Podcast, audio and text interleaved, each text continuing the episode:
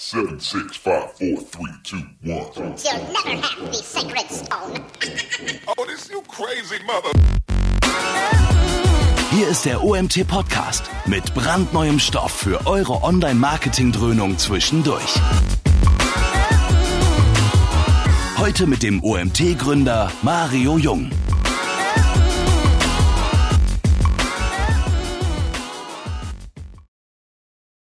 Ja, willkommen zu unserem nächsten Webinar. Heute das Thema Facebook-Attribution. Ich weiß nicht, wie es euch geht. Ich habe so das Gefühl, dass gerade dieses Attributionsthema, Modelle und so weiter ähm, immer mehr ja, in, in, in den Fokus rutschen und wir bekommen immer wieder Anfragen, dass wir doch vielleicht auch mehr dazu spielen könnten, ob wir nicht mal ein Seminar aufsetzen könnten und so weiter. Und umso mehr habe ich mich gefreut, als Dennis vor, ich weiß gar nicht, wie lange es her ist, drei Monaten, vier Monaten, dieses Thema ja. eingereicht hat, beziehungsweise mir vorgeschlagen hat und ich glaube in zwei Sekunden geantwortet habe, das machen wir, richtig geil. Ähm, und möchte dann an der Stelle auch Dennis begrüßen. Dennis Feckeler das zweite Mal dabei. Du bist Wiederholungstäter? Ja, richtig. nach den vielen lobenden Worten beim ersten Mal habe ich mich sehr darüber gefreut, dass ich es dieses Mal moderieren darf. Und letztes Mal ging es bei mir zeitlich nicht und Annika war in der Moderation. Und ähm, ja, was habe ich zu Dennis zu erzählen? Dennis, wir haben uns kennengelernt beim Facebook Ads Camp letztes Jahr, glaube ich, 2018. Ja. Nee, und ich, letztes, ich glaube sogar vorletztes Jahr. Oder sogar vorletztes Jahr, kann sein. und ähm, ja, stimmt, das war vor. Nee, es war letztes Jahr, weil vorletztes Jahr mit, war ich zehn Jahre verheiratet an dem Tag, da durfte ich nicht kommen. Da hatte ich ein ah. kleines Veto daheim. Deswegen ging das nicht. Ähm, es muss letztes Jahr gewesen sein, ist aber auch egal. Äh, interessiert die Leute, glaube ich, gar nicht, wann wir uns kennengelernt haben. Dementsprechend, ähm, ja, Head of Growth bei Homelike. Vielleicht erzählst du uns kurz, was das bedeutet. Wir haben eben schon ein bisschen drüber geschnackt. Ähm, ich denke, ja. eine Firma mit plus minus 120 Mitarbeiter international aufgestellt, da wird das Thema Facebook-Attribution wahrscheinlich auch ein ganz wichtiges Thema oder unter anderem eins der Themen sein. Du wirst wahrscheinlich viel aus Erfahrung erzählen können, deswegen freue ich mich besonders. Vielen Dank, dass du das Thema vorstellst. Und ja, an die da draußen, an euch da draußen, denkt dran, ihr könnt Fragen stellen. Am Ende machen wir eine kleine QA-Session. Ich freue mich drauf und schalte mich jetzt erstmal weg. Die Bühne gehört dir. Viel Spaß. Cool. Ja, danke. Ähm, genau, ganz kurz zu mir vielleicht, wer ich bin. Ich bin äh, Dennis, ich arbeite momentan bei, äh, bei Homelike. Ähm, Homelike ist äh, eine Plattform für möblierte Wohnungen äh, für Geschäftsreisende, quasi eine Airbnb für Geschäftsreisende, wobei wir ähm, komplett nur auf B2B fokussiert sind. Äh, das macht es vielleicht auch ganz spannend, dass wir überhaupt äh, über Facebook jetzt heute reden, weil äh, Facebook eigentlich ja eher ein B2C-Kanal ist. Man kann da aber auch eben äh, super B2B-Lead-Gen betreiben und vor allen Dingen für Retargeting und Prospecting-Geschichten machen. Ähm, problematisch wird so ein bisschen dabei, wenn es eben dann um die Attribution zu anderen Channels geht. Und äh, deswegen zeige ich euch, ähm, ist es nicht mehr ganz so neu jetzt, aber noch relativ frisch, äh, das Facebook Attribution Tool, äh, was, was so das Thema Attribution ein bisschen angehen soll. Ähm, ich zeige euch auch so ein bisschen die Frage eben, ähm, ob das Tool selber äh, überhaupt mit anderen Attributionstools ähm, und im Attribution Modeling einen Platz hat und äh, was man damit überhaupt anfangen kann. Ähm, deswegen auch die Frage eben, ob es der Heilige Gral ist. Äh, das beantworten wir tatsächlicherweise im Laufe der Präsentation. Und ähm, äh, genau, damit fangen wir einfach mal an. Was euch überhaupt jetzt erwartet, so in den nächsten geschätzt 50 bis äh, maximal 60 Minuten. Ähm, erstmal sprechen wir darüber, warum wir überhaupt eine Attribution brauchen. Also starten erstmal relativ seicht in das Thema rein, damit wir alle auf demselben Level da sind. Ähm, dann zeige ich euch ein paar Attributionsmodelle, so die Standard-Attributionsmodelle, die äh, der eine oder andere wahrscheinlich auch einfach schon kennen wird, natürlich aus Google Analytics äh, oder aus irgendwelchen anderen Drittanbieter-Analyse-Tools. Ähm, es sind aber dieselben, die wir halt bei Facebook Attribution auch hinterher uns anschauen können. Äh, mit so ein paar kleinen Unterschieden. Und da kommen wir dann nämlich dazu, was überhaupt bei Facebook Attribution ähm, der Unterschied ist zu äh, Attribution allgemein, zu anderen Tools, vor allen Dingen in dem Fall Google Analytics, weil das meistens ähm, vor allen Dingen in der freien Version das Tool ist, mit dem man am ehesten ähm, äh, das Ganze vergleichen kann, weil die meisten da Erfahrungen schon drin haben und ihren Analytics-Account natürlich eingerichtet haben. Ähm, ich zeige euch dann äh, jetzt, weil es auch ein relativ frisches Tool ist, äh, auch einmal, wie man das Ganze überhaupt einrichtet, also was Facebook Attribution ausmacht in der Einrichtung, ob es da ein paar Caveats gibt, was für Reports ihr euch anschauen könnt, was es euch also am, im Endeffekt überhaupt bringt. Ähm, dann zeige ich euch, wie man Drittanbieter integriert. Das ist äh, nicht ganz so straightforward, wie man denken sollte. Äh, und äh, danach kommen wir nochmal zu, äh, zu dem Thema, was ihr überhaupt mit der ganzen Sache anfangen könnt, und zwar wie ihr vor, vorbereitende Kanäle effektiv einsetzt. Ähm, da gebe ich euch ein paar Tipps und äh, zeige euch auch so ein bisschen, wie wir das bei HomeLike machen ähm, und erzähle euch ein bisschen aus meiner Erfahrung, was da überhaupt Sinn macht und äh, ja, was so ein kleiner Zukunftsausblick ist, was man tun könnte, tun sollte und vielleicht tun möchte damit. Zunächst aber erstmal überhaupt, was ist Attribution? Ne? Also ähm, klar, es ist momentan so ein bisschen ein trendiges Thema, äh, gibt super viele Leute, die über Attribution Modeling sprechen. Ähm, so richtig viel Ahnung hat nicht unbedingt jeder meistens davon, warum wir überhaupt Attribution brauchen. Ähm, und es wird auch erst dann wichtig, wenn wir auf mehr als äh, zwei oder drei Kanälen unterwegs sind, wobei selbst dann die Frage halt ist, was überhaupt welcher Kanal für einen äh, Einfluss auf den Conversion hinterher gehabt hat. Und wenn wir nochmal zum Thema kommen, äh, auf äh, welche Conversion Action welcher Kanal welchen Einfluss hatte. Also nicht nur auf Einzel-Conversions, sondern auch auf Micro- und Makro-Conversions. Und das wird dann ein bisschen komplizierter, vor allen Dingen was Touchpoints und die ganzen Data-Touchpoints angeht. Ähm, und da sprechen wir drüber. Erstmal so als Beispiel. Wir bei HomeLike, ähm, das sind jetzt so ein paar Kanäle, die wir bei uns drin haben, ähm, machen relativ viel Werbung auf ähm, Google AdWords äh, oder Google Ads jetzt, sorry, äh, Facebook Ads, sind auch bei LinkedIn Ads unterwegs. Dann kommt natürlich, auch wenn es nicht jeder hören möchte, ein bisschen Zing Ads dazu, leider. Ähm, wir haben Bing Ads dabei und dann nochmal so einen ganz abgesplitteten äh, Part dazu, was bei uns quasi ähnlich Affiliate Marketing ist äh, und in so einen Classified Ads Bereich reingeht, sowas wie Immobilien Scout, Listing Portale, Meta Searches. Und die alle im Zusammenspiel bringt natürlich irgendwo äh, die Frage immer, welcher Kanal war überhaupt sinnvoll bespielt worden zu sein mit Werbekosten und welcher Kanal hat welchen Einfluss am Ende überhaupt auf eine Conversion gehabt. Und ähm, da kommen wir nämlich dann eben zu der Problematik. Ne? Also wenn wir so eine typische Customer Journey Offsite haben äh, mit verschiedenen Touchpoints äh, mit unserer Webseite oder unserem Produkt, wie von ähm, in diesem Beispiel zum Beispiel Paid Search auf Display zum Social Network gehen, wenn wir jetzt bei Facebook auch mal bleiben, ähm, dann ist es noch relativ easy an sich, ne? weil wir haben halt nur drei Touchpoints, die wir auswerten und können äh, so ein bisschen Gewichtung halt dahinter legen. Das ist nicht so schwer. Wenn so der vierte dazu kommt, so ein Direct Touchpoint, der nicht messbar war oder tatsächlicherweise, was meistens nicht der Fall ist, äh, ein direkter Touchpoint gewesen ist, dann ähm, wird es ein bisschen komplizierter.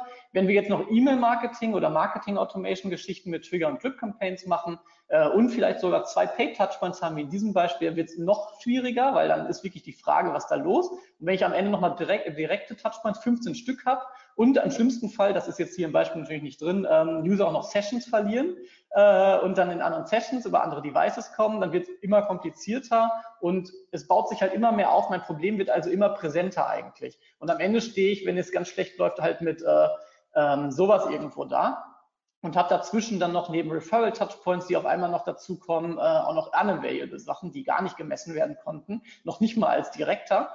Ähm, und dann wird es halt ganz unschön, weil diese ganzen unavailable Sachen ähm, mir die Attribution zumindest in den Standard-Tools super erschweren. Ähm, und da frage ich mich dann natürlich, was kann ich jetzt tun? Und da kommt Attribution Modeling ins Spiel. Und bei Attribution Modeling steht am Anfang natürlich erstmal die Frage, was gibt es so überhaupt? Ne? Es gibt ähm, es gibt super viele Attributionsmodelle, aus denen man auswählen kann, so Standard-Attributionsmodelle, die auch alle in Google Analytics äh, präsent sind. Ähm, es gibt natürlich noch weitaus mehr. Ich beschränke mich jetzt auch auf die, einfach wegen der Vergleichbarkeit, die wir in Analytics und in Facebook Attribution drin haben ähm, und gehe gar nicht so sehr auf das Dynamische ein oder auf ein eigenes Modell, was mitunter auch Sinn macht, wenn man dann so ein bisschen Guru geworden ist in seiner Attribution äh, zu überlegen, welche äh, Qualitätsfaktoren haben überhaupt welchen Einfluss auf eine Conversion, wie zum Beispiel Time on Page, Scroll Depth oder halt äh, solche Geschichten wie, ähm, äh, das, wie viel ich von einem Content konsumiert habe, wie viel Micro-Conversion ich abgeschlossen habe und so weiter. Wir bleiben jetzt aber erstmal hier auf den äh, Standard-Attributionsmodellen gehe die jetzt einmal ganz kurz durch. Wie gesagt, die findet ihr genauso auch bei Facebook Attribution hinterher wieder, bis auf einen kleinen Unterschied, den ich euch gleich zeige. Ähm, das Typischste ist so, oder nicht das Typischste, aber das erste, mit dem man meistens einen Touchpoint hat, ist so diese Last Interaction, ähm, was einfach nur bedeutet, es sind 100% Credit auf dem letzten Touchpoint. In diesem Fall, ne, wenn wir bei dieser Viererfolge jetzt bleiben, äh, um das Ganze vergleichbar zu haben, würden 100% Credit auf den allerletzten Touchpoint draufgehen, auf den direkten. Das heißt also, dass äh, wenn ich jetzt davon ausgehe, dass der entweder nicht gemessen war oder vielleicht sogar wirklich ein direkter gewesen ist, habe ich überhaupt gar keine Ahnung, welche Touchpoints äh, von den Paid-Sachen ähm, oder auch beim Social Network, falls ich das Social Ads geschaltet habe, die paid waren, überhaupt einen, ähm, ja, einen Einfluss auf die Conversion gehabt hat. Der äh, typische Standard-Touchpoint für Google Analytics ist jetzt Last Non-Direct Click. Ne? Das macht schon mal ein bisschen besser. Da wird das Ganze dann so äh, abgeschlossen, dass der direkte Touchpoint zumindest aus der Betrachtung erstmal rausfällt, wenn es der letzte war. Und der letzte äh, nicht direkte Touchpoint davor 100% Credit bekommt. Ähm, in dem Fall jetzt hier, ähm, ne, wenn ich, hätte ich jetzt eben mit dem Social Network, wenn ich zum Beispiel für Retargeting auf Facebook mache, ähm, mit zum Beispiel Dynamic Product Ads, wo ich meine Produkte dynamisch halt aus Katalogen anzeigen kann und retargeten kann, ähm, würde ich eben hier 100% Credit auf den Touchpoint geben. Problem dabei ist natürlich, mein Paid Search Touchpoint, der vielleicht eine vorbereitende Conversion hatte oder vielleicht auch schon einen abschließenden Intent gehabt hat, aber nur noch nicht überzeugt war auf der Seite, kriegt halt gar keinen Credit.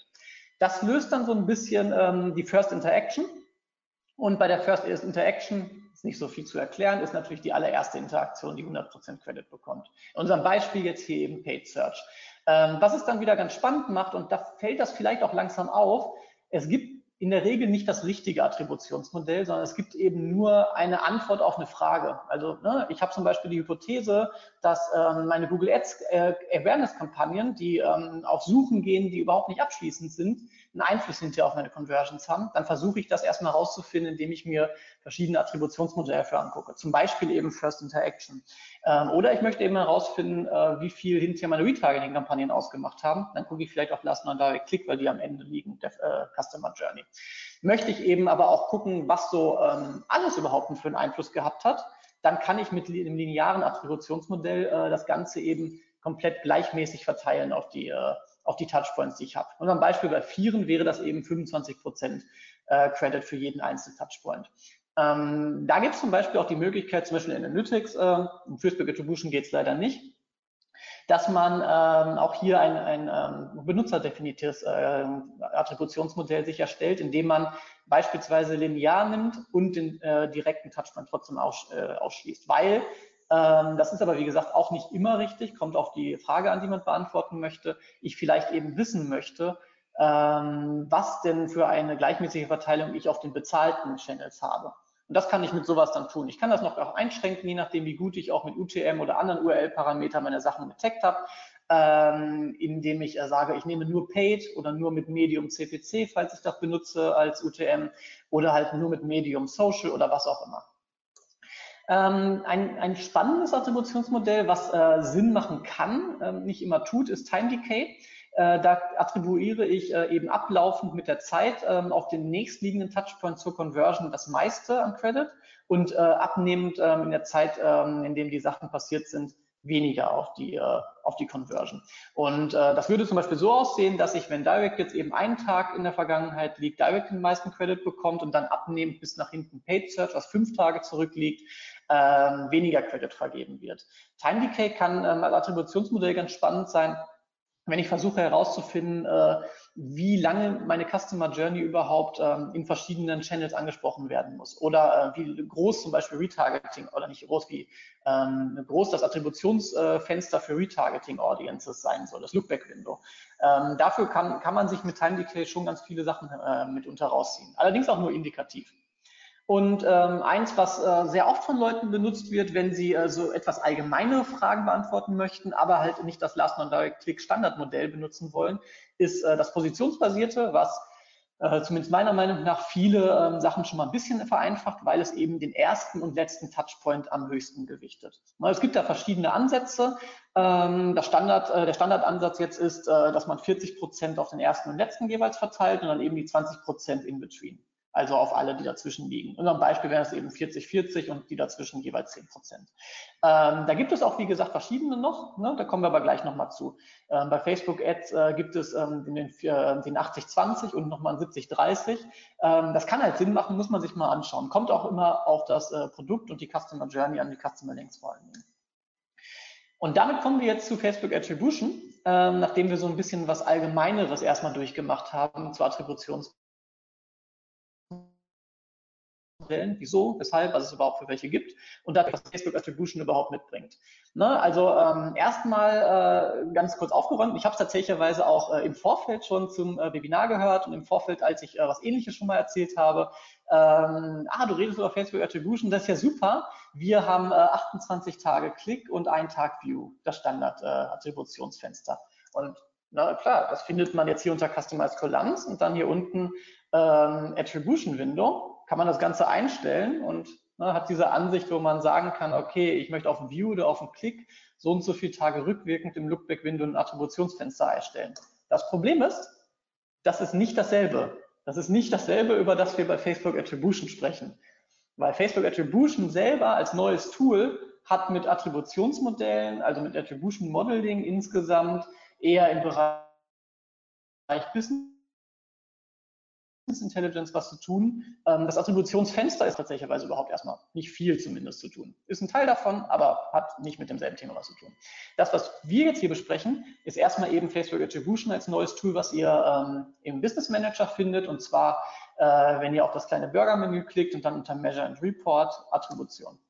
Und dieses Tool ähm, Facebook Attribution, wie gesagt, nicht mehr ganz so neu heute, aber ähm, zumindest vor ein paar Monaten, oder jetzt schon paar mehr Monaten rausgekommen, äh, aber noch nicht ein ganzes Jahr alt, ähm, ist eben die Möglichkeit oder zumindest der Versuch von Facebook, äh, euch so ein bisschen mehr Insights zu geben, äh, ohne dass äh, die typische Reaktion, die ich auch schon sehr, sehr oft äh, gehört habe von äh, Geschäftsführern oder auch äh, von Leuten, die nicht ganz so stark im Performance Marketing unterwegs sind oder auch nicht so stark im BI unterwegs sind. Ähm, ja, Facebook attribuiert sich selber ja gerne am, am meisten, um am besten auszusehen als Channel. Hm, das ist halt nicht ganz wahr. Es liegt halt daran, dass man eben verschiedene äh, Measure Methods hat und die dahinter stehen. Und ähm, das versucht Facebook mit dem Attribution Tool äh, ein bisschen zu lösen, indem es euch äh, ein ähm, zumindest augenscheinlich erstmal einen etwas äh, weniger auf Facebook angewiesenen Ansatz gibt, um auch mit anderen Channels euch zu vergleichen. Und ähm, da stehen halt an sich zwei Sachen erstmal hinter wofür ihr das nämlich überhaupt nutzen könnt, weil ähm, man muss zugeben, das Facebook Attribution Tool ist ein bisschen eingeschränkt, zumindest äh, im Gegensatz zu dem, wenn ihr genau wisst, was ihr tun wollt im Attribution Modeling. Ähm, es ist aber ein super Tool, um erstmal mit etwas zu starten und vor allen Dingen erstmal so die ersten Erfahrungen irgendwo zu sammeln äh, oder zumindest eine Indikation zu bekommen, ohne sich den Aufwand zu machen, ein Data Warehouse aufzubauen oder vielleicht die teure ähm, Paid Analytics Version zu kaufen, die euch auch übrigens in Standard Reports nicht das äh, Standard Attributionsmodell wechseln lässt, sondern nur in Custom Reports. Ähm, aber gibt euch so erste äh, indikative Trends, die ihr dadurch identifizieren könnt. Oder vor allen Dingen eben auch Quick Wins. Und die zwei Sachen, die ihr daraus mitnehmen könnt, sind äh, vor allen Dingen eben, dass ihr euren Return on Invest maximiert indem ihr wisst und versteht, äh, welche Channels welchen Einfluss am Ende überhaupt gehabt haben und, das macht es wirklich wieder spannend, äh, eure Placements, Creators und Audiences optimieren könnt. Weil das könnt ihr so vernünftig sonst auch nicht sehen, außer ihr taggt das Ganze bis ins Letzte genau durch. Und da muss ich zugeben, ist das URL-Tracking, was ihr äh, an die Ads äh, anfügen könnt, zumindest wenn ihr mit den variablen äh, oder den dynamischen Parametern arbeiten wollt, ähm, ein bisschen nervig weil ihr es auch nicht in Masse vernünftig einstellen könnt. Ne? Bei, bei Bing Ads oder bei Google Ads habt ihr so einen globalen Tracking-Parameter. Da kann man echt alles Mögliche von Campaign-ID, Ad-ID, Placement-ID äh, und allen Quatsch einfügen. Ähm, das geht halt so in dem Maße zumindest und in der Convenience, das auf Kontoebene zu machen, bei Facebook Ads nicht, sondern eben nur auf einzelne Ad-Creatives. Und ähm, klar, wenn ihr jetzt 100 oder 200 oder auch 300 drin habt, ist es noch relativ easy. Da könnt ihr ein Bulk-Update machen. Wenn ihr aber so äh, im Bereich 20, 30.000 Ad-Creatives seid, die aktiv sind zumindest, ähm, wir reden jetzt nicht mal von pausierten, ähm, und da Bulk-Updates machen wollt, das funktioniert halt nicht so einfach. Stürzt der Business Manager meistens ab. Ihr müsstet über API gehen. Den Zugang kriegt ihr aber nicht über API wieder freigeschaltet als Normalsterblicher. Und äh, da wird's nervig. Ist auch vollkommen irre irrelevant jetzt erstmal. Wird auf jeden Fall nervig. Und um überhaupt mit diesem Facebook Attribution Tool zu starten, gibt es so ein paar Sachen, die ihr dafür machen müsst in der ersten Richtung. Und da gehen wir jetzt ganz fix durch. Ähm, das ist, auch, ist nicht 100% selbsterklärend, äh, zumindest nicht, wenn man noch nie sich damit beschäftigt hat, wie, äh, wie solche Aufsatz, äh, aufgesetzten Sachen funktionieren, aber ähm, ist schon ganz gut geführt. Ich erkläre euch trotzdem jetzt ein paar Stellen dazu, damit ihr euch nicht selber damit beschäftigen müsst und darüber nachdenken müsst und ein bisschen einfacheren Start habt. Aber auch seht, dass es gar nicht so kompliziert ist, wie man vielleicht denken mag. Und das Ganze basiert erstmal auf ein paar äh, kleinen Überpunkten. Das erste ist, ihr äh, erstellt quasi eure Setup, ähm, eure, eure Line of Business, was halt so viel ist wie ähm, ihr erstellt eure Kontodetails. Ne? Das ist noch nicht weiter schlimm. Ich zeige euch das gleich auch in einem Screenshot, dass ihr euch ein bisschen darüber vorstellen könnt. Das zweite ist, ihr äh, gruppiert eure Ad-Accounts. Ne? Da reden wir dann ähm, vor allen Dingen eben über äh, Third-Party-Ad-Accounts und vielleicht, falls ihr mehrere habt in Facebook, ähm, dass ihr die ganze zu sinnvollen Gruppierungen zusammenschließt, um zu verstehen, was überhaupt in welchem ähm, Bereich fällt, wie zum Beispiel Referral oder äh, Organic und so weiter. Und das dritte ist, und ja, es ist tatsächlicherweise ein wirklicher Punkt, äh, deswegen habe ich ihn leider Gottes hier aufgefüllt, ihr wartet, bis ihr überhaupt irgendwas sehen könnt. Das seht ihr gleich, warum das ein Punkt ist, der hier drin steht. Ähm, wenn ihr das Ganze startet, äh, begrüßt euch erstmal ein ganz netter äh, Bildschirm, der euch so die, die, ähm, die ersten Details überhaupt näher bringt. Ne? Ähm, das ist auch, wie gesagt, so die erste Erklärung dazu, äh, wo Facebook versucht, euch zu erklären, was überhaupt für einen Einfluss Facebook Attribution auf Sachen hat und ähm, was ihr überhaupt jetzt hier tun sollt und warum ihr das tun sollt. Ist auch ganz nett gemacht. Ne? Ihr habt so ein paar Auswahlmöglichkeiten. Ähm, was so ein bisschen relevant dann wieder wird, ist, wenn ihr äh, halt diese Fragen durchbeantwortet. Wenn ihr es übrigens abbricht, müsst ihr sie anders beantworten. Das ist ein bisschen nervig dann. Da müsst ihr in eine Einstellung rein. Äh, deswegen am besten nicht abbrechen. Und ähm, ihr müsst erstmal so ein paar Sachen, die grundlegend sind für Facebook zu verstehen, was ihr da versucht überhaupt zu attribuieren, äh, beantworten. Ne? Also wenn ihr in-house äh, einfach nur arbeitet und Single Business seid, könnt ihr das hier einstellen. Habt ihr eben Multi-Brand Business, habt ihr auch die Möglichkeit, das einzustellen ähm, weil es da vor allen Dingen darum geht, dass ihr verschiedene Regionen und Verticals betrachten wollt. Und deswegen steht ja auch Separate Brands, Verticals or Regions. Ähm, und ihr dadurch eben äh, nochmal eine ganz andere Attribution im Hintergrund anlegt. Das, was ihr hinterher seht, ist relativ ähnlich in Facebook Attribution, äh, funktioniert aber besser, wenn ihr es richtig angeht, um äh, Facebook die Daten verstehen zu lassen. Und natürlich habt ihr auch eine Agency-Möglichkeit äh, als ähm, Typen hier auszuwählen äh, wenn ihr eben verschiedene Ad-Accounts von Kunden betreut und das Ganze dafür einzeln einrichten möchtet. Ähm, wenn ihr das Ganze tut, ne, müsst ihr äh, für eure, euren Gesamtaccount ähm, dann hinterher nochmal äh, den, den Namen eingeben, müsst ihr nochmal einen Pixel auswählen, äh, neben der äh, Line of Business und äh, eure verschiedenen Datenquellen auswählen. Da kommen wir übrigens gleich nochmal zu, wenn ich euch die Third-Party-Integration zeige, ne, weil dafür werden die Data Sources dann wieder relevant. Und ähm, wenn ihr das Ganze gemacht sieht das so aus. Ne? Ihr habt einen Account, eine Data Source, vielleicht habt ihr auch mehr, äh, habt eure Zeitzone, eure äh, Währung, äh, was früher immer sehr nervig war, wenn man einen Account aufgesetzt hat und die aus Versehen auf Dollar stehen hatte und dann einen neuen aufsetzen durfte. Ähm, und dann hinterher kriegt ihr eben, deswegen ist leider Wait for Data einer der Punkte, äh, diesen Tab. Ihr wartet. Und sie sagen euch, es dauert ein paar Minuten. Nach ein paar Minuten kommt dann das hier und ihr freut euch, dass es schon fast durch ist und dann könnt ihr nichts sehen weil nämlich dann dauert es nicht nur ein paar Minuten und zumindest hat es bei mir nicht äh, nur in the next hour gedauert, sondern eben äh, bei mir war es in the next seven days. Ähm, das war sehr nervig. Aber äh, ihr habt so ein paar Sachen, die ihr trotzdem halt währenddessen machen könnt und das äh, ist eben die weitere Integration, weil Facebook Attribution ist auch so ein bisschen witzlos ohne die Integration von den äh, weiteren Channels wie AdWords ähm, oder auch Bing Ads. Und ähm, das tut ihr eben, wenn ihr diesen Bildschirm hinterher, ne, wenn ihr diese ganzen Sachen durchklickt, seht ihr quasi halt erstmal keine Reports, sondern erstmal diesen Bildschirm, wo ihr die Diagnostics euch dazu anschauen könnt und halt gewartet wird erstmal auf Klicks und Impressions. Aber dazu kommt eben dann nochmal das nächste. Und das übrigens ist etwas, und zumindest bei mir haben es irgendwie noch nicht gelöst und der Support möchte mir auch nicht helfen. Ich sehe jedes Mal, wenn ich mich einlogge äh, und meine Session zwischendurch geklärt habe, immer wieder dieselbe Tutorial-Hilfe. Ähm, die gehe ich auch mit euch durch, weil die tatsächlicherweise relativ äh, gut erklärt, was ich euch so, so oder so erklärt hätte, nochmal einzeln. Ähm, und zwar, was ihr überhaupt sehen und machen könnt. Ne, ihr habt so ein paar Möglichkeiten, ich habe gerade schon kurz darüber gesprochen, ähm, über die Attributionsmodelle und über Micro- und Makro-Conversions. Und das Spannende hier ist, und ähm, das ist wirklich relativ spannend, ihr könnt halt äh, eure für die Attribution euren Conversion-Typen auswählen. Das heißt also, ihr könnt ähm, alle Conversions, die ihr im Account hinterlegt habt, äh, Standard-Conversions wie auch ähm, Custom-Conversions, die ihr vielleicht drin habt, könnt ihr ähm, einzeln euch in der Attribution hier anschauen. Ne? Also wenn ihr zum Beispiel über Purchase Conversions äh, geht, könnt ihr euch die ansehen. Wenn ihr über Add to Card Conversions äh, geht, könnt ihr euch die, die ansehen. Und da geht es so ein bisschen dann auch weiter. Ihr habt dann die Möglichkeit, eben eure äh, Time Period dafür auch auszuwählen. Ähm, also was für einen Zeitraum ihr insgesamt überhaupt betrachten wollt. Und äh, dann kommen wir nämlich dazu, dass überhaupt extrem spannend wird, nämlich was für ein Attributions äh, äh, Modell ihr überhaupt dahinter anlegen wollt und, und hier taucht es wieder auf, was wir am Anfang hatten, was für ein Attributionsfenster überhaupt ihr euch ansehen möchtet. Und wenn ihr das Ganze dann macht, könnt ihr auch nochmal euer äh, Setup insgesamt reviewen und ähm, da tauchen dann eben, oder taucht zumindest, wenn ihr einen habt, euer Pixel, wenn ihr mehrere habt, eure Pixel auf. Ähm, und ihr könnt sehen, wie viele Events davon überhaupt drin sind und wie viele Events davon überhaupt äh, auch ähm, korrekt ankommen und seht genauso natürlich auch die, äh, die, die Fehler, die dahinter stehen. Ne? Ähnlich wie halt äh, ihr das normalerweise bei eurem anderen Pixel auch hinbekommt.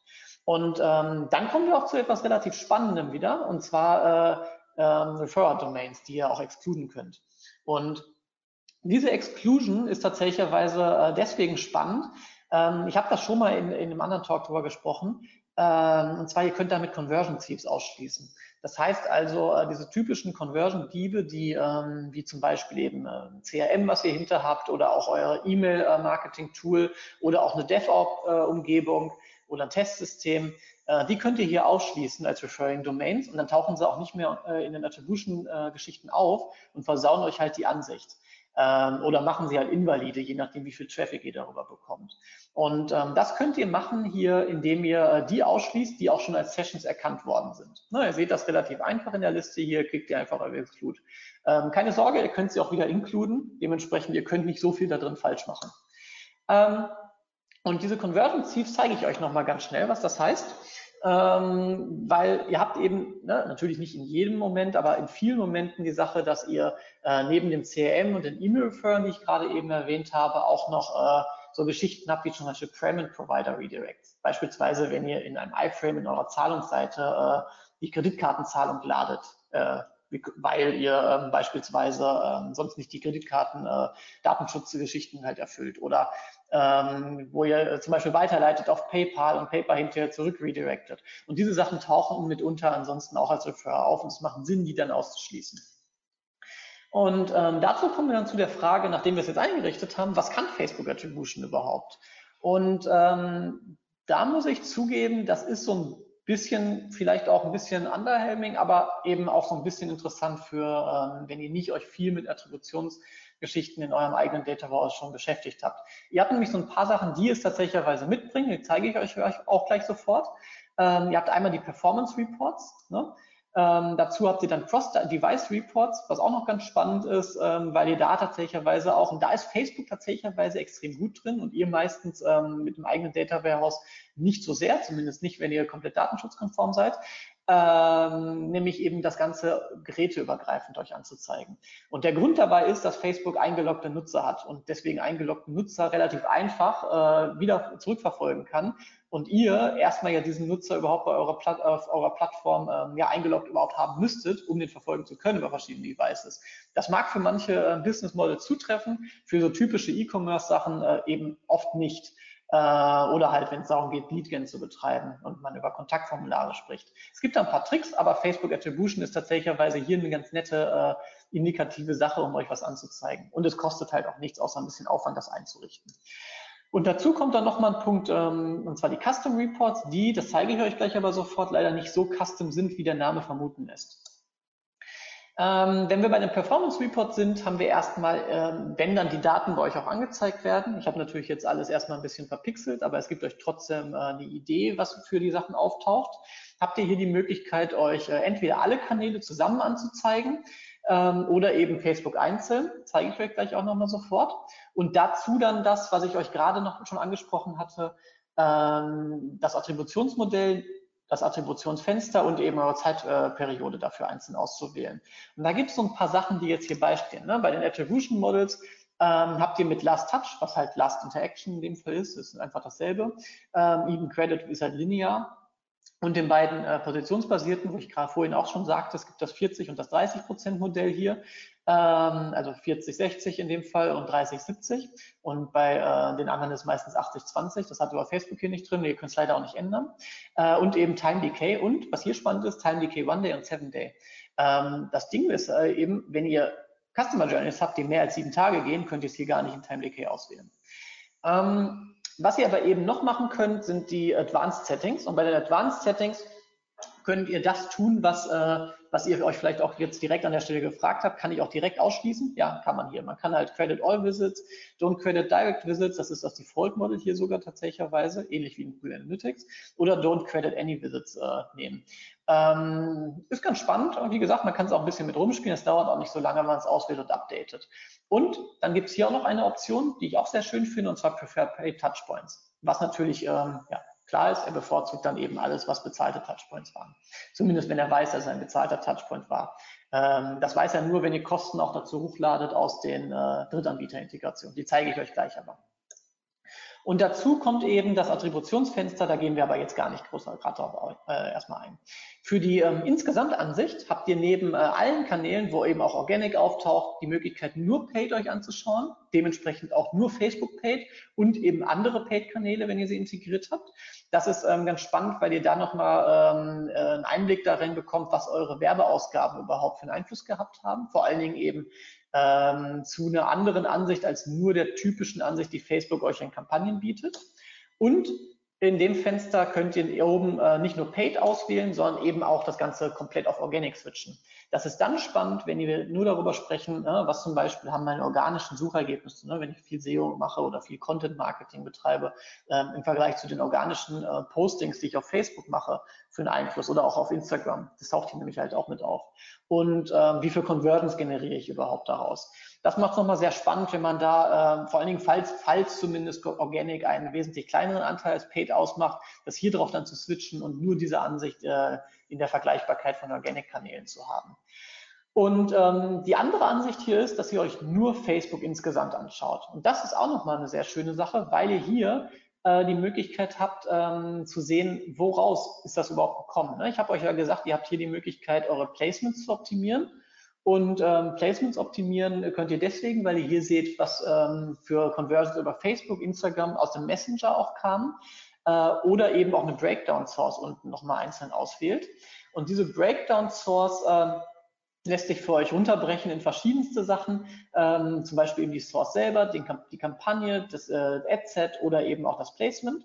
Und ähm, dazu kommt dann noch, wenn ihr ein Attributionsmodell ausgewählt habt, dass ihr diesen schönen, eigentlich relativ äh, unpräsent dastehenden Haken setzen könnt, Compared to Data-Driven Model auch wenn euch Facebook nicht sagt, was das Data-Driven Model am Ende für Data überhaupt fürs äh, dynamische Attribuieren nimmt, ähm, habt ihr trotzdem, zumindest wenn es so funktioniert, wie wir jetzt erstmal davon ausgehen, ähm, dass es eben mehr attribuiert zu Kanälen, die äh, mehr Einfluss auf etwas gehabt haben, wie auch immer die Qualitätsfaktoren dahinter jetzt gerade äh, bestimmt sind, ähm, könnt ihr eben das Ganze nochmal vergleichen und habt eine schöne Möglichkeit, das eben auch nochmal für die einzelnen Breakdown-Sources zu tun und so ein bisschen eine Idee zu bekommen, was das aktuelle, aktuell ausgewählte Attributionsmodell im Vergleich zu einem dynamischen überhaupt ausmacht. Und ähm, da, im nächsten Step, ähm, wenn wir über Device, Cross-Device-Reporting-Geschichten sprechen, habt ihr tatsächlicherweise auch hier schon ein paar schöne Graphen, die euch Facebook zeigt. Ihr könnt nicht so furchtbar viel hier drin einstellen, aber ihr könnt zumindest ein paar Sachen sehen. Ähm, und zwar, was für einen Einfluss überhaupt äh, ja, eure Conversions hatten oder was für Devices überhaupt einen Einfluss hatten auf die verschiedenen Conversions auf verschiedenen Channels. Ne? Also ihr seht beispielsweise, wie viel davon aus Desktop-Only kam, wie viel daraus aus Multiple Device Types kommt oder eben aus Mobile-Only. Ähm, Tablet ist tatsächlicherweise hier drin vernachlässigt. Also Tablet äh, zählt mit zum Mobile einfach nur in dieser Ansicht und ähm, seht dem, dementsprechend auch noch ein paar mehr Sachen. Beispielsweise, äh, wie das Ganze eben auch zu Desktop ähm, sich vergleichen lässt. Heißt, wie viele äh, Leute erst einen Mobile Touchpoint oder erst einen Desktop Touchpoint hatten und danach konvertiert sind und wie diese Verteilung dazu aussieht. Das macht es halt schon sehr spannend, weil man daraus ähm, sehr viele Aussagen wieder ableiten kann. Allerdings, um dann valide Daten auszuwerten, muss man das Ganze natürlich nochmal auf einer anderen Basis machen. Und ähm, wenn wir uns dann dazu nochmal zu den Cross-Device Reports, die Custom Reports anschauen, haben wir da auch noch ein paar Möglichkeiten und ihr werdet jetzt sehen, warum ich am Anfang sagte, dass die Custom Reports nicht so custom sind, wie, äh, wie ähm, sie erstmal vom Namen her zumindest versprechen. Ihr habt ähm, eigentlich an sich nur die Möglichkeit, eine Breakdown Source zu bestimmen. Das kennt ihr schon gerade aus den Performance Reports äh, wenn ihr nur in Facebook seid. Hier könnt ihr es eben auch channelübergreifend machen, also zumindest die Sources oder auch die äh, Sachen, die über UTM oder andere Parameter gekommen sind, die ihr importiert habt, hier drin sichtbar machen und äh, runterbrechen. Und ihr könnt eben, das was wieder, ähm, das macht diesen Custom-Aspekt da drin aus, ähm, auch das Ganze einzeln für euch einstellen. Das heißt, ihr könnt individuelle Breakdowns erstellen und individuelle Gruppen bestimmen, ähm, dementsprechend halt verschiedene Ad-Accounts äh, gruppieren, verschiedene Channel zusammen gruppieren. Beispielsweise, wenn ihr wisst, dass ähm, ihr bei Bing Ads und bei Google Ads Organic halt ähm, ja, anders getrackt habt, könnt ihr es hier einzeln zusammen gruppieren. Oder ihr ähm, zum Beispiel Referrer drin habt, könnt ihr die Referrer zusammen gruppieren in so einem Bereich, zum Beispiel Meta Search oder Classified Ads Das ist relativ easy gemacht und äh, taucht dann hinterher als Breakdown Source auch auf. Ähm, die Vorteile, die Facebook Attribution euch mitbringt, sind erstmal an sich zwei Stück. Und ich habe ja äh, ganz am Anfang gesagt, was bringt es überhaupt und wem bringt es überhaupt was. Und ähm, die, die sehr, sehr spannend sind, sind Cross-Device-Tracking. Das ist eben das, was ihr nicht so einfach sonst machen könnt. Und die Cross-Channel-Data, äh, zumindest dann, wenn ihr nicht ein vernünftiges Data Warehouse aufgesetzt habt oder es für eine Erstbetrachtung sein sollte, falls ihr keinen Zugang dazu habt und ein Data Scientist euch das einzeln auswerten müsste. Da könnt ihr mit relativ wenig Aufwand, eben nur mit dieser einen, äh, auf, mit dem einen Aufsetzen der Facebook Attribution, ähm, sehr, sehr viele Informationen euch rausziehen und dementsprechend auch sehr, sehr viele äh, Trends und Indikationen von ableiten. Und ähm, oft reicht es auch schon, um erste Fragen zu beantworten und dann hinterher einen Deep Dive in die Daten in anderen Tools zu machen. Und ähm, da kommen wir dann auch tatsächlich zu den Unterschieden zu anderen Tools, ähm, weil das nämlich in der Betrachtung dann nochmal so ein bisschen äh, schwieriger wird und ein bisschen mehr tricky ist. Ne? Ich habe euch so typische Sachen, die viele wahrscheinlich im Einsatz haben werden, mit, äh, mit aufgelistet. Eine Google Ads, Search Ads 360, vielleicht nicht jeder mit im Einsatz, aber ähm, es taucht auch relativ häufig auf, vor allen Dingen eben, wenn wir über Corporate sprechen oder sehr Großunternehmen oder Agenturen, die von äh, sehr großen Kundensachen betreuen. Ähm, Analytics, ich mache jetzt hier gerade keinen Unterschied zwischen Paid und Free Analytics. Ähm, Facebook Ads Manager, weil ne, den haben wir hier tatsächlicherweise jetzt drin. Und wir sprechen dann auch nochmal über ähm, über äh, Facebook Attribution, weil es gibt tatsächlicherweise auch noch einen Unterschied zwischen Facebook Attribution und äh, dem Facebook Ads Manager, was ein bisschen verrückt ist meiner Meinung nach. Ähm, ne? Also wir haben erstmal zwei grundlegende Unterschiede, äh, die ganz vergleichbar sind. Das ist einmal Day of Attribution, also ähm, wann überhaupt eine Conversion überhaupt auf den Kanal äh, attribuiert wird oder auf die Source oder auf die Kampagne. Und äh, das äh, Lookback-Window, also wie weit zurück ähm, das Attributionsmodell oder diese Ansicht überhaupt geht, bis eine Conversion äh, darauf auch attribuiert wird oder halt angezeigt wird. Ne? Und ähm, bei Google Ads haben wir erstmal Day of Attribution im Moment Zeitpunkt des Klicks. Ne? Bei Search S360 ist es ein Zeitpunkt der Conversion. Und das ist dasselbe bei Analytics. Und jetzt kommt der Unterschied, und das ist eigentlich das Spannende, weil Google Ads zu Analytics hat denselben Unterschied wie Facebook Ads Manager zu Facebook Attribution. Und zwar Day of Attribution ist äh, beim Ads Manager im Moment des Klicks und beim äh, Attribution äh, Tool ist es im Zeitpunkt der Conversion. Ähm, deswegen werdet ihr auch, wenn ihr denselben Zeitraum vergleicht äh, und euch nur Facebook anseht, mitunter ähm, kommt so ein bisschen darauf an, wie lange eure Customer Journey ist und wie weit das bei euch normalerweise auseinander liegt ähm, da Diskrepanzen sehen. Die sind nicht unbedingt immer sehr groß, äh, können aber ähm, schon relativ relevant werden und sind vor allen Dingen dann relevant, wenn wir über, äh, über Conversions sprechen, die so am Tagwechsel passieren zwischen äh, 0 Uhr bis 0 Uhr 1, ähm, weil die dann komplett auch anders attribuiert worden sind. Und das zweite ist eben Lookback-Window. Wir haben bei Google Ads eben äh, Lookback-Window, was standardmäßig zwischen 7 bis 90 Tagen liegt ähm, und ihr selber einstellen könnt. Search 360 komplett custom, wie ihr lustig seid. Analytics genauso komplett custom, Default sind sechs Monate. Beim Ads Manager sind, äh, ist es auch custom und äh, sind beim Ads Manager wie auch Attribution, da ist es relativ gleich erstmal, ähm, defaultmäßig 28 Tage auf den Klick und ein Tag auf den View. Das habe ich euch jetzt nur hier nicht gerade mit reingeschrieben. Ähm, dann kommen wir auch zu dem Thema, weil ohne äh, die Drittanbieter, ohne dass ihr die integriert, könnt ihr gar nicht so furchtbar viele Sachen überhaupt sehen in Facebook Attribution. Und ähm, das ist ähm, relativ straightforward, aber auch nicht komplett straightforward, wie ihr das Ganze macht. Zumindest nicht dann, wenn ihr nicht in allen äh, Tools gleichzeitig schon mal drin wart und gleichzeitig schon mal Sachen gemacht habt. Ähm, ihr findet das bei Facebook Attribution unter dem Punkt Settings und dann Add Platforms. Und da könnt ihr das Ganze dann einfach unter Ad-Plattform Ad hinzufügen. Und ich zeige euch das jetzt einmal ganz kurz am Beispiel, wie ihr Google AdWords integriert. Und ähm, ich sage immer noch Google AdWords, obwohl es Google Ads heißt. Ich glaube, ich werde mich da nie von trennen. Anyways, äh, Google AdWords integrieren ist tatsächlicherweise eine äh, Standardintegration, die ähm, Facebook Attribution vorsieht. Das heißt also, ihr könnt äh, hier bei den Standardattributionen einige finden, wo ihr ähm, das Ganze pre-configured habt. Das macht es euch ein bisschen einfacher. Äh, oder ihr könnt das Ganze auch custom machen. Das zeige ich euch gleich, wie das funktioniert, weil das dann bloß ein bisschen more tricky ist. Und ähm, bei Google Ads äh, habt ihr dann nochmal die Auswahlmöglichkeit zwischen verschiedenen Typen. Ne, ihr findet einmal eben Google Ads für Search, äh, Facebook Ad Attribution nennt es übrigens auch noch AdWords und ähm, eben Google Campaign Manager, was so ne, auf Double-Click, was ja eigentlich Search Ads 360 heißt, haben sie auch nicht richtig benannt oder halt nicht neu benannt und da eben von Programmatic und Search Buying nochmal ausgeht. Die lassen wir jetzt erstmal außen vor. Wir gucken uns nur Search an. Ne? Und Search und Display sind tatsächlicherweise auch getrennt zu integrieren. Ähm, wenn ihr euch da durchklickt, kriegt ihr so eine kleine Erklärung, die ähm, ja euch nicht unbedingt viel bringt, nur dann, wenn ihr halt noch nie irgendwie Erfahrungen damit gemacht habt, aber ein bisschen zumindest was aussagt. Und ähm, das gibt euch auch äh, die typischen Sachen, die ihr integrieren müsst dabei, typischen Codes, Default-Codes und so weiter. Ne? Und das Ganze setzt sich an sich erstmal aus zwei Sachen zusammen. Ihr habt erstmal ähm, den Punkt Dynamic Text, die ihr installieren müsst, zeige ich euch sofort. Und ihr habt den Punkt im Pop Mapping in Cost Data. Und ähm, beides zusammen bringt, führt dann eben dazu, dass ihr die Möglichkeit habt, die Attribution überhaupt zu sehen und überhaupt äh, ja den Einfluss von Sachen sichtbar zu machen in euren Sachen.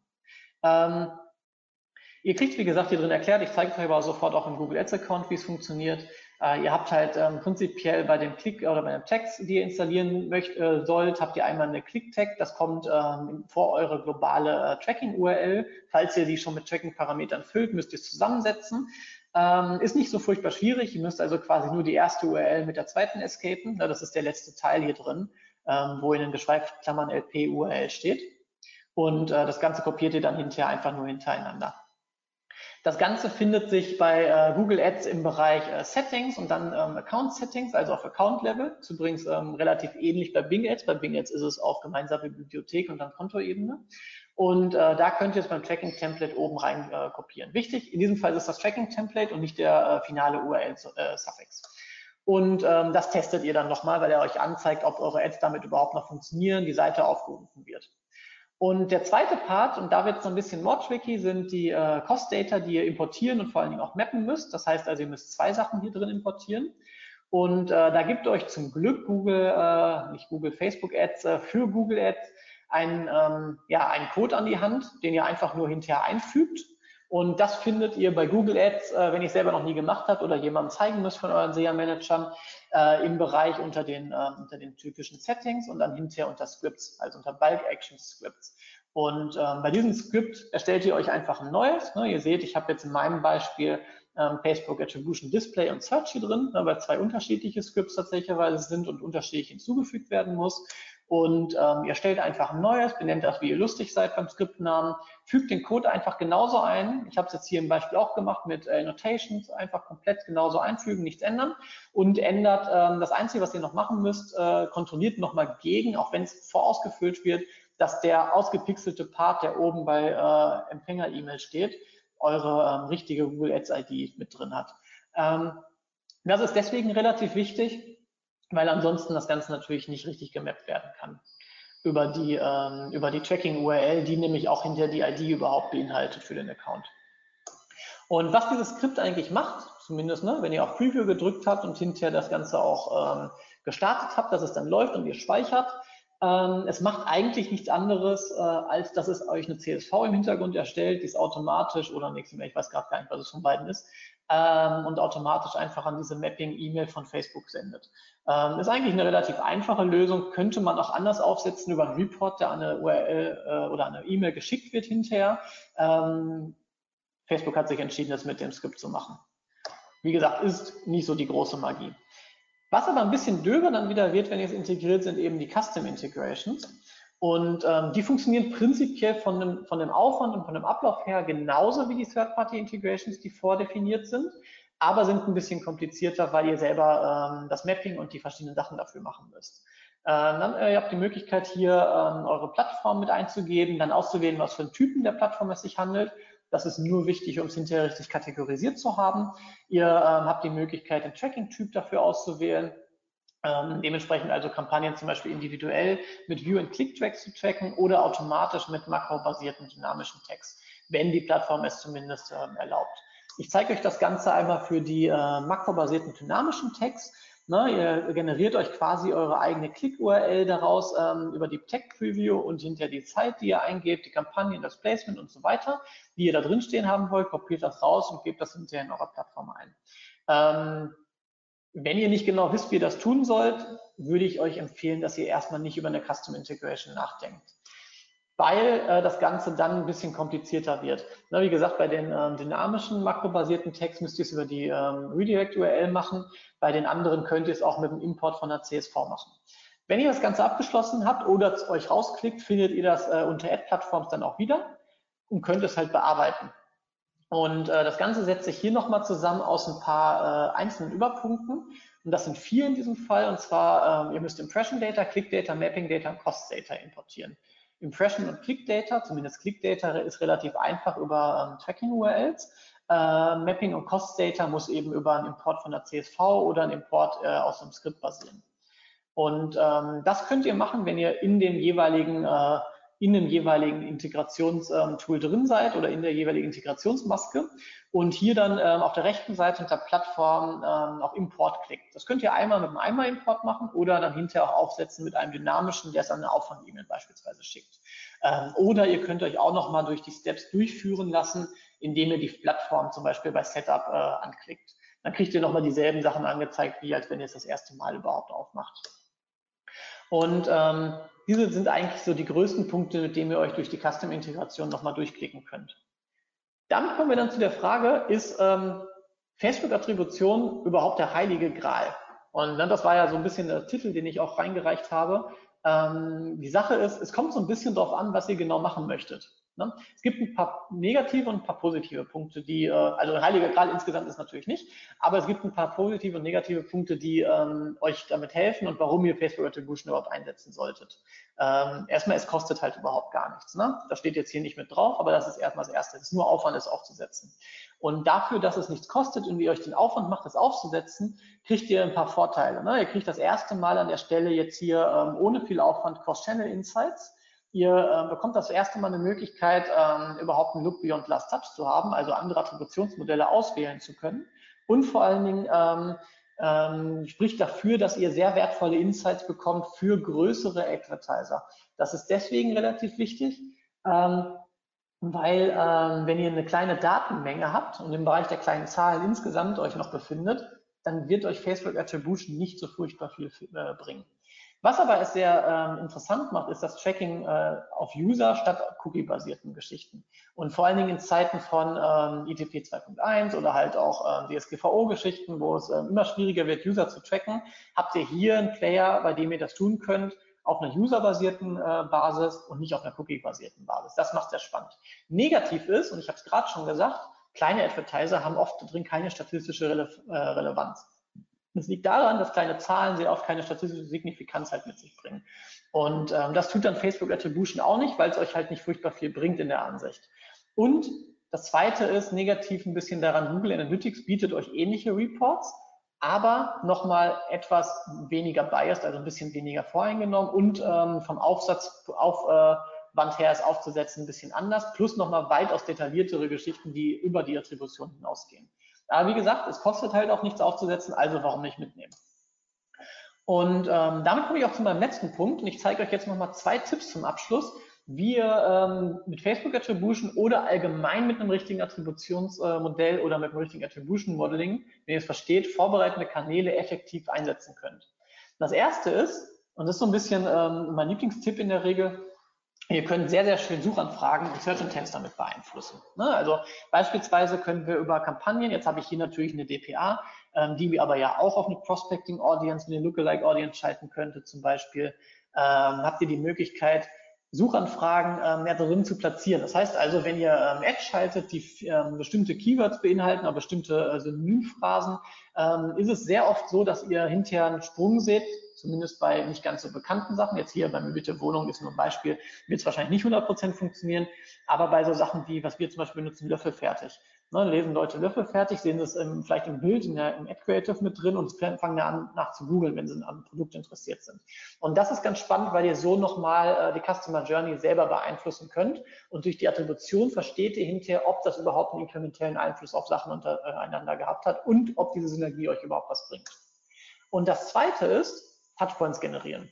Weil ohne dass ihr Touchpoints generiert, ne, also wenn ihr nur Impressions habt, zum Beispiel aus Display oder ihr habt E-Mails, wo ihr nicht die, ähm, die Clickouts richtig raustrackt, dann könnt ihr nicht richtig darauf Retargeting starten. Und ohne Retargeting habt ihr nicht die Möglichkeit, ein paar schöne Sachen zu machen, die äh, nicht nur Attributionen hinterher drin liegen und ihr darin auswerten könnt, sondern die euch auch vor allen Dingen nochmal weiterbringen. Beispiel, ähm, jetzt von Homelike in dem Fall, ne, bei bestimmten Contact Forms, ähm, das Clickout auf den Button solltet ihr tracken und in die verschiedenen Tools mit reinspielen. Google Ads, Facebook Ads. Dann könnt ihr eine Audience darauf machen und die Leute halt nur einschließen, die nicht geklickt haben oder vielleicht sogar Leute einschließen, die geklickt haben, aber nicht hinterher konvertiert sind. Ne? Falls ihr zum Beispiel Demo-Requests, wenn ihr ein SAS-Tool habt, äh, verkauft. Oder falls ihr Kontaktanfragen habt vom Kunden, der im CRM aber nicht zum, äh, vom Lead hinterher zum Prospect oder hinterher zum Hot Lead oder auch zu, einem, äh, zu einer Opportunity konvertiert. Und das macht es so spannend. Und äh, darin bekommt ihr dann auch mit der Attribution super viele Eindrücke hinterher nochmal, ähm, um auch das ganze Thema äh, ja, sehr analytisch auch noch anzugehen.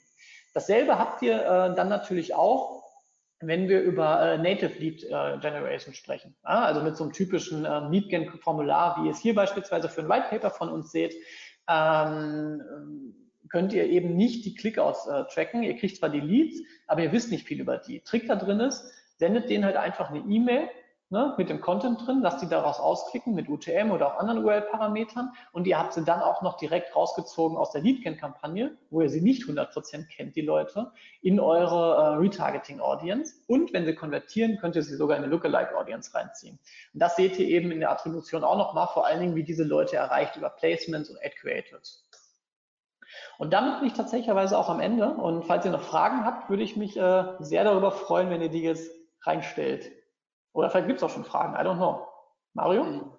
Ja, erstmal ein dickes Wow, krass. Also ja, cooles Webinar, muss ich sagen, hat mir echt gut gefallen. Nicht so ein typisches Anfänger-Webinar. Also ich musste teilweise als Nicht-Facebook-Ads-Spezialist äh, hatte ich ein bisschen Probleme zu folgen ab und zu, aber ähm, okay. zum Ende wieder gut äh, eingeholt und äh, die Mehrwerte erkannt. Also muss ich sagen, wirklich tipptopp. Wenn ich ähm, Rückfrage von mir, die jetzt nicht direkt mit Attribution zu tun hat, aber da du ja einer bist, der die ganzen Kanäle quasi ähm, in, strategisch auch betreut, ähm, wir gehen jetzt mal, du hast immer davon, du hast eben davon geredet, dass äh, Firmen, die kleinere Budgets haben, da macht Attribution vielleicht nicht so viel Sinn. Erste Frage, ab wann ungefähr macht es Sinn? Zweite Frage, nee, zweite Frage stelle ich danach. Hm, okay, ähm, genau. Ab wann macht es Sinn, ist immer ein bisschen schwierig zu beantworten. Das ist die Standardfrage, die meistens kommt, wenn ich über Attributionssachen rede, rede irgendwo. Ähm, es kommt auf, den, auf das Business Model an. Ähm, es gibt nicht so ein typisches Threshold an, ähm, wie viele Conversions wirklich drin sein sollten, bis Attribution Sinn macht. Ähm, es kommt immer ein bisschen darauf an. Es kommt auch darauf an, wie viele äh, oder was hinter die Conversion ist, die ich auswerte. Ähm, also wenn ich beispielsweise nur 30 Verkäufe im Monat mache, äh, macht es keinen Sinn, ein Attributionsmodell auf 30 Verkäufe zu legen. Aber es macht mitunter Sinn, äh, dann Attributionsmodell auf die Micro-Conversion zu legen, beispielsweise ähm, Add to Card oder vielleicht sogar nur Product View. Ähm, und äh, dann ist es, kommt es wie gesagt immer genau darauf an. Bei kleineren Firmen, ähm, es macht halt Sinn, sich mit Attributionsmodellen zu beschäftigen. Aber wenn ich jetzt ähm, auf Google Ads und auf Facebook Ads nur Werbung schalte und nicht noch tausende Affiliate-Partner dazwischen habe, die äh, das Ganze beeinflussen ähm, und dann halt eben nur die 30 Verkäufe habe, macht es wahrscheinlich keinen Sinn dafür, sich diese Frage zu stellen und Aufwand an Attribution zu gehen. Aber ähm, es macht Sinn, von Anfang an über die Basis nachzudenken, wenn das Ganze skaliert, weil ähm, wenn es einmal skaliert ist und ich es nicht von Anfang an richtig getrackt habe, dann kann ich auch nachträglich nicht mehr nach Attribution die Touchpoints auswerten, weil dann sind sie halt nicht attribuierbar. Ähm, das macht, also es macht Sinn, ähm, um das jetzt nochmal abschließend zu machen und die Frage komplett mit einem Satz zu beantworten. Es macht Sinn, sich mit Attribution und richtigem Tracking von Anfang an zu beschäftigen, aber es macht keinen Sinn, von Anfang an Attribution da dran zu legen. Ja. Ähm, zweite Frage, die jetzt nicht direkt damit zu tun hat aber auch an dich gerichtet, weil du ja verschiedene Kanäle auch betreust. Wenn jetzt eine Firma, die natürlich eine gewisse Budgetrestriktion hat, welche, hm. wie würdest du an so ein Thema herangehen? Also bis ich jetzt, geh mal weg von Attribution. Ich rede jetzt eigentlich nur von Google Ads, Facebook Ads, SEO vielleicht. Ich weiß nicht, ihr seid eher performance-lastig unterwegs. Ähm, wie würdest du den Kanal Facebook Ads einstufen? Ab, wir haben ja unterschiedliche Szenarien. Also bei bei Google Ads und SEO habe ich ein Bedürfnis, ich suche gerade nach etwas und stelle mich quasi mit meiner, finde dort halt die Anzeigen. Bei Facebook gehe ich ja mhm. eher in den privaten Bereich eines Users rein, Pull und Push und wie das alles heißt. Ähm, aber wie würdest du priorisieren? Mhm. Genau, also ich würde sagen, äh, Facebook Ads ist extrem stark. Also wenn man gar nicht anfängt, äh, auf jeden Fall extrem stark im Retargeting. Vor allen Dingen, wenn ich äh, mehr als äh, fünf oder zehn Produkte habe. Also wenn ich halt, also wie auch, auch wieder schwierig, eine genaue Zahl zu sagen, aber wenn ich 100 Produkte habe, macht es auf jeden Fall Sinn, zum Beispiel dynamische Produkt-Ads zu schalten.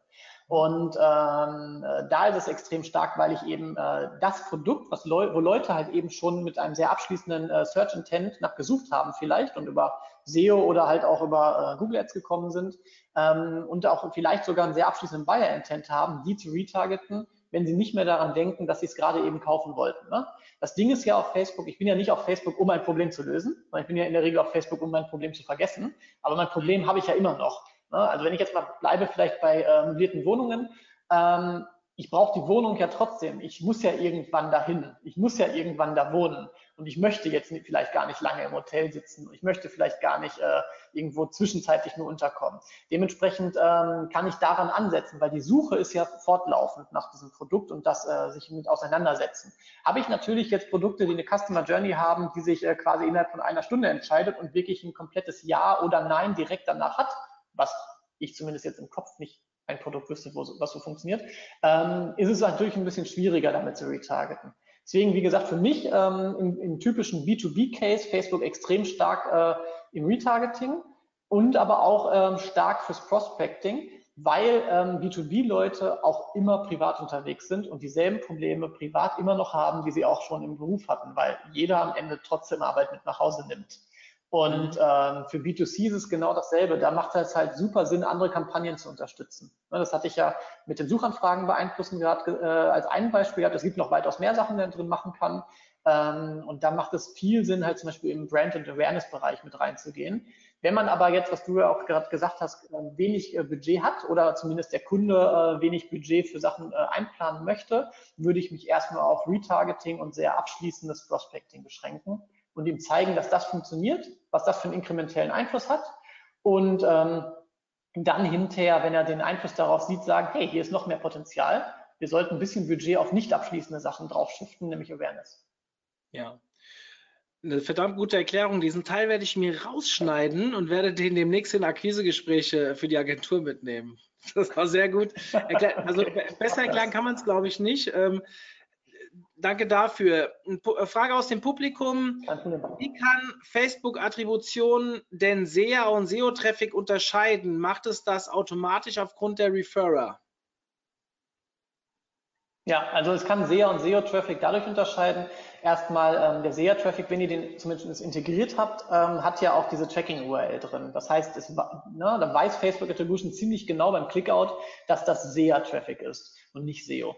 Und der SEO-Traffic selber wird als organisch erkannt. Das kann ja Google Analytics auch sehr gut ne, und macht das ja auch nicht aus der Verbindung mit der Search Console oder mit dem Google Ads Account. Ähm, macht es auch, natürlich, klar, wenn man die verbunden hat, aber auch, es erkennt das ja auch ohne, dass man es verbindet. Und ähm, in diesem Fall ist es am einfachsten dadurch, dass eben der SEA-Traffic den genauen Parameter dran hat und der SEO-Traffic wird einfach auch als Organic erkannt. Das ist eine komplett, also die Trennung ist da relativ klar. Mhm. Ähm, ja, mein Appell an euch da draußen, ihr könnt noch Fragen stellen. Wir haben noch einen Moment Zeit. Ähm, in der Zwischenzeit will ich nutzen, das nächste Webinar anzukündigen. Und zwar gleich am Montag geht es weiter mit dem Felix Beilharz. Der war ja auch schon ein, zwei Mal bei uns, war auch, ist auch als ähm, Speaker bei der Konferenz dieses Jahr wieder dabei, war letztes Jahr schon dabei. Also ich denke, der Mann ist ein Begriff. Wir bleiben ein bisschen im Social Media Marketing, wobei es ein Basic-Vortrag wird zum Thema grundlegende Skills. Ähm, worum ich ihn gebeten hatte, weil das aus dem Club ein Thema war, was äh, ja öfters nachgefragt wurde. Und das findet am Montag statt ich habe Dennis erzählt, ich habe eigentlich Urlaub nächste Woche, aber für das Webinar komme ich gerne nochmal rein und freue mich, dass Felix die Zeit gefunden hat. Ähm, ja, ich hoffe, ihr seid dabei. Ansonsten habe ich eine kleine Ankündigung in Bezug auf unsere Webinare. Ähm, ich bin gefragt worden, mit was noch so gerechnet werden kann und so weiter. Ihr könnt mir weiterhin Vorschläge machen. Also wenn ihr Interesse an bestimmten Themen habt, Themen habt, schickt mir die rüber. Wir haben momentan einen sehr, sehr guten Zulauf, was Webinare angeht und sind eigentlich bis April 2020 schon voll. Die seht ihr alle noch nicht online, aber weil wir wirklich nicht hinterherkommen dem Aufsetzen. Aber wir haben Stoff bis April nächsten Jahres, sodass äh, ich auch alles irgendwie noch einbauen müsste, mache ich aber gerne. Wenn es Themen sind, die aus dem Publikum kommen, wo wirklich Need da ist und ihr nicht vielleicht auch, wenn mir einer einen Appell, irgendeine E-Mail schickt, mal im Club hinterfragen kann, ob das mehrere Leute gibt, die da Probleme haben, schickt rüber. Ja, also wir freuen uns. Es ist eine Mitmachplattform, das sage ich immer wieder. Das gilt nicht nur für die Leute, die den Content bringen, das gilt natürlich auch für die, die den konsumieren. Und nicht umsonst lassen wir unsere Vorträge bei der Konferenz abstimmen, weil wir wollen Content liefern, der euch gefällt, den ihr braucht, der euch weiterbringt. Dementsprechend ähm, haut raus. So, ja. Hier kam eine weitere Frage. Hast du wie Facebook hast du wie Facebook Attribution im Vergleich zu anderen Anbietern für MTA-Tools performt? Okay, das, das ist schlechtes Deutsch hier gerade. Äh, achso, ja, und da wird auch schon korrigiert und drunter. Hast du Erfahrungen, soll das heißen, mit wie Facebook Attribution im Vergleich zu anderen Anbietern für MTA-Tools performt? Mhm. Müsstest du mir tatsächlicherweise sagen, auch wenn es peinlich ist, was MTA-Tool in dem Fall heißen soll. Ja, sagt mir auch nicht. Liebe Nadine, magst du noch mal kurz reinschreiben, was du damit meinst?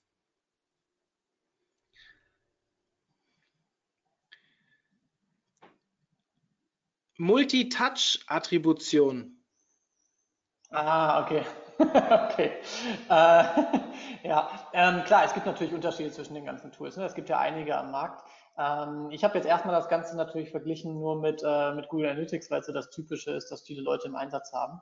Ähm, mhm. Für mich ist immer äh, die Geschichte, äh, ich bin mehr eigentlich ein Freund, äh, wenn ich in dem, in, äh, wie kann ich das am besten ausdrücken? Wenn ich die Fragestellung habe, ob ich ein, ein offenbar heißt es MTA-Tool, ein MTA-Tool-Anbieter auswählen möchte oder nicht, ähm, der auch äh, Geld kostet, dann ähm, bin ich meiner Meinung nach an der Stelle, wo ich einen Data Scientist, einen Data Engineer einstellen sollte und ein eigenes Data Warehouse aufbaue. Und der Hintergrund ist, dass man bei vielen Anbietern, ähm, nicht bei allen, aber bei vielen Anbietern nicht Zugriff hat auf die, äh, auf die komplette Datenbasis, die dahinter steht. Manchmal möchte man das auch nicht, ich verstehe das auch, aber dann ist halt die Frage, wie viel bringt es euch am Ende auch wirklich überhaupt? Und ähm, Facebook Attribution jetzt im Vergleich dazu ist natürlich, und ihr habt das jetzt auch wahrscheinlich gesehen, gerade in der Präsentation relativ basic, wenn es wirklich um Attribution Modeling geht. Es ist halt schön, wenn man kein MTA-Tool hat. Es ist schön, wenn man kein Data Warehouse hat. Das war die Frage, oder? Ich habe die Frage beim Reden vergessen. Hast du Erfahrungen wie, ah, es wird sich schon bedankt. Also hast du wie Facebook-Attribution okay. im Vergleich zu anderen Anbietern bla, ja, performt? Ich glaube, das ging in die richtige Richtung. Ähm, okay. Liebe Nadine, wenn noch mehr Fragen sind, schreibt am besten Dennis direkt an. Er ist sehr responsive auf Facebook. Ja, schreibt einfach. Äh, er hat, du siehst auch hier die E-Mail-Adresse, also ähm, ja. dann könnt ihr da euch sicherlich weiter austauschen oder einfach mal die Frage bei uns im Club stellen auf Facebook. Für diejenigen, die jetzt neu dabei sind, ähm, äh, einfach bei uns im Club anmelden, kostet nichts. Dann werdet ihr, ich glaube, in der E-Mail-Kette äh, an zweiter Stelle oder so auf die Facebook-Gruppe hingewiesen und dann kommt, kommt einfach rein. Da sind schon weit über 1000 Personen drin, wo wir dann auch regelmäßig über bestimmte Dinge ähm, diskutieren können. Ähm, dann, jetzt haben wir hier ein paar Leute äh, Tipps geschrieben für Webinare, schickt mir die doch per E-Mail. mario.omt.de. Die, die jetzt schon eingesendet haben, braucht ihr nicht mehr. Ich habe sie eben schon gescreenshottet. Ähm, hier wird speziell dreimal nach WhatsApp Business gefragt. Ein großes Thema. Ich habe gehört, ab ist es November oder Dezember dürfen keine WhatsApp-Newsletter mehr verschickt werden, wurde bekannt gegeben von Facebook. Ähm, ja. ja, es kommt was. Also ich habe dafür gesorgt, dass wir einen Chatbot-Spezialisten da haben, der sich auch sehr viel mit dem Thema WhatsApp, Chatbot, Newsletter, schieß mich tot. Äh, ich weiß gar nicht, wie nah das aneinander liegt, weil ich mich selbst damit nicht beschäftige. Aber äh, lange Rede, äh, kurzer Sinn, er hat viel Ahnung davon und ähm, wird uns da ein Webinar zur Verfügung stellen. Aber es wird auch roundabout November, Dezember, dann, wenn ungefähr diese ähm, Umstellung stattfindet, so dass wir da auch ein bisschen aktuell sprechen können. Ähnlich wie wir das letztes Jahr mit dem DSGVO-Webinar mit Carsten gemacht haben, wo wir gesagt haben, hey, schickt uns eure Fragen und wir können die ähm, beantworten. Vielleicht machen wir sowas hier auch, schauen wir mal. Und ja, Google Tag Manager kommt auch. Hört bitte auf, hier zu fragen. Schickt mir E-Mails bitte, sonst äh, wird hier der Chat überflutet. Und ähm, ja, in diesem Sinne, es ist keine Frage mehr da. Dennis, vielen, vielen Dank für das echt tolle Webinar. Ich glaube, es lohnt sich selten eine Aufnahme ja. von einem Webinar so wie heute, weil ich denke mal, es sind einige dabei, die vielleicht noch gar nicht an dem Punkt sind, mit Attribution zu arbeiten. Klar, es ändert sich auch immer viel. In einem Jahr wird vielleicht alles schon ein bisschen weiter sein, aber ich glaube, es war auch ein guter Guide, ähm, es mal, wie, wie setze ich das auf und komme ich in den nächsten sechs bis zwölf Monaten dahin, kann man sich das bestimmt sehr gut zu Gemüte führen und den einen oder anderen Tipp abgreifen. Ähm, zumindest kam es mir so vor, dass es dafür sehr, sehr werthaltig ist. Deswegen vielen, vielen Dank, Dennis. Gerne, gerne. So, ja, wir machen weiter am Montag. Dem Rest, äh, die am Montag, oh nee, allen, auch die, die am Montag dabei sind, wünsche ich ein schönes Wochenende. Und es soll heiß werden nächste Woche. Ich bin gespannt, wer dann am Montag dabei ist oder wer wie ich vielleicht Urlaub hat und im Schwimmbad liegt. Also ich liege da nicht im Schwimmbad, ich mache das Webinar, aber die anderen Tage dann hoffentlich. Und ja, ähm, ach so, und denkt dran, Konferenz. Ja, ich weiß, ich wiederhole mich mittlerweile in jedem Webinar, äh, 70 oder 75 Prozent der Tickets sind weg. Sie halten nicht bis zum Ende. Also wenn ihr Bock habt, dabei zu sein, solltet ihr euren Chef schnell ansprechen, weil ähm, ich denke, so Mitte August, nur so ungefähr einen Monat, dann könnte es eng werden. Ja, nur so nebenbei. Mache ich das? Ja. Ich will euch nur helfen. Ich mache es auch aus Eigennutz, aber ich will euch natürlich auch hinweisen. Nicht, dass es am Ende heißt, ich hätte euch nicht frühzeitig gewarnt. So, schönes Wochenende. Dennis, ich bin raus. In diesem Sinne, bis dann. Ciao, ciao. Ciao.